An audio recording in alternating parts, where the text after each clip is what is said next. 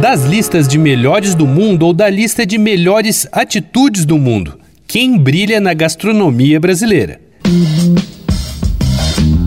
Dois pontos. Uma conversa sobre quase tudo com Daniel Almeida.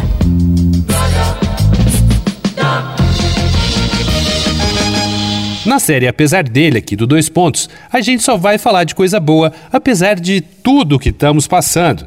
E se tem uma coisa boa na vida, essa coisa é comida.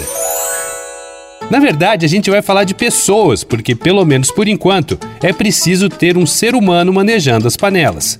E que tenha consciência da cadeia produtiva que pertence, os impactos que causa e etc. Aqui no Brasil, cada vez temos mais dessas figuras reconhecidas internacionalmente como pelo prêmio 50 Best, o Oscar da gastronomia. Por isso é preciso falar do casal Jefferson e Janaína Rueda, dos restaurantes A Casa do Porco e Bar da Dona Onça, em São Paulo. A Casa do Porco foi eleita o 17º melhor restaurante do mundo na última edição do prêmio e o quarto da América Latina.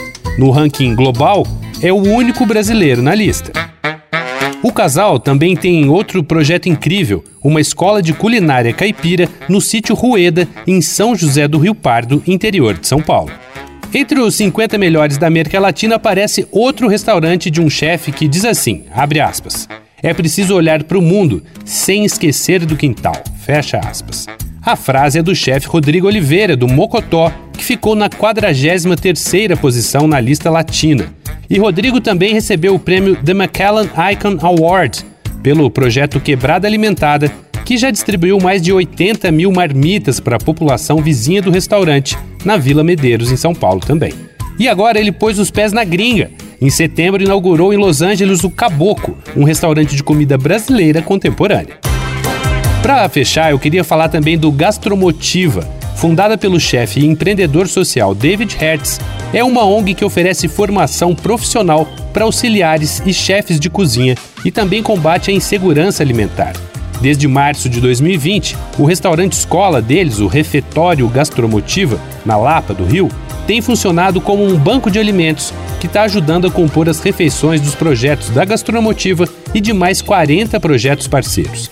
Eles, aliás, também estão aceitando doações de insumos em São Paulo e em Curitiba. Durante a pandemia, eles produziram 1.300 refeições por semana em formato de quentinhas, que foram distribuídas na região central do Rio. Quem quiser conhecer mais esse projeto emocionante, é só acessar gastromotiva.org. Vai lá no arroba Danico Illustration e dá uma olhada nas ilustrações inspiradas na série Apesar dele. Eu sou Daniel Almeida, dois pontos. Até a próxima. Você ouviu Dois Pontos uma conversa sobre quase tudo com Daniel Almeida.